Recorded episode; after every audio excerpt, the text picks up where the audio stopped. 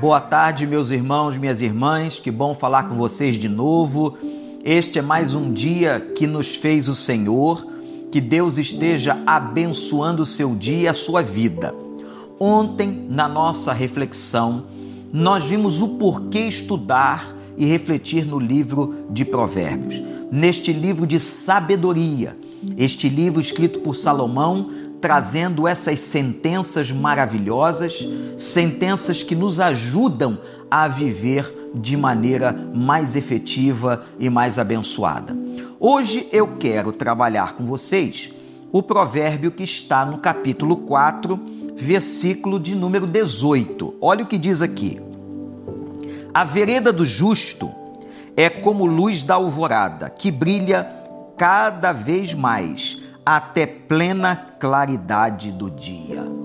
Coisa linda essa comparação que o sábio faz com a natureza, com a luz. Ele diz que a vida de uma pessoa justa, nós que fomos justificados em Cristo Jesus, que fomos perdoados em Cristo Jesus, ele diz que a nossa vida é como a luz da alvorada. A luz pela manhã, ela começa, o sol está nascendo mas ele vai no decorrer do dia, no decorrer da manhã, ele vai brilhando cada vez mais até chegar o meio-dia, onde toda a sua luminosidade está na alta potência. E agora o sábio Salomão faz esta comparação maravilhosa com as nossas vidas.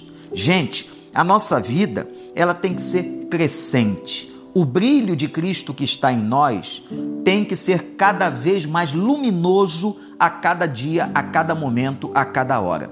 Então a nossa vida não é uma vida que vai retroagir, não é uma vida que vai descer a ladeira. Não. A vida de quem é crente, a vida de quem é justo, ela brilha cada vez mais. O texto não está dizendo que nós não vamos ter problemas, não vamos ter lutas, não vamos envelhecer, não vamos ter dificuldades. Não é nada disso, nada disso. Mas diz que a nossa vida diante de Deus, o nosso conhecimento de Deus, o nosso crescimento, a nossa santidade vai se desenvolvendo até se tornar dia ou a claridade perfeita. E quando será isso? Quando nós deixarmos esta terra e este mundo.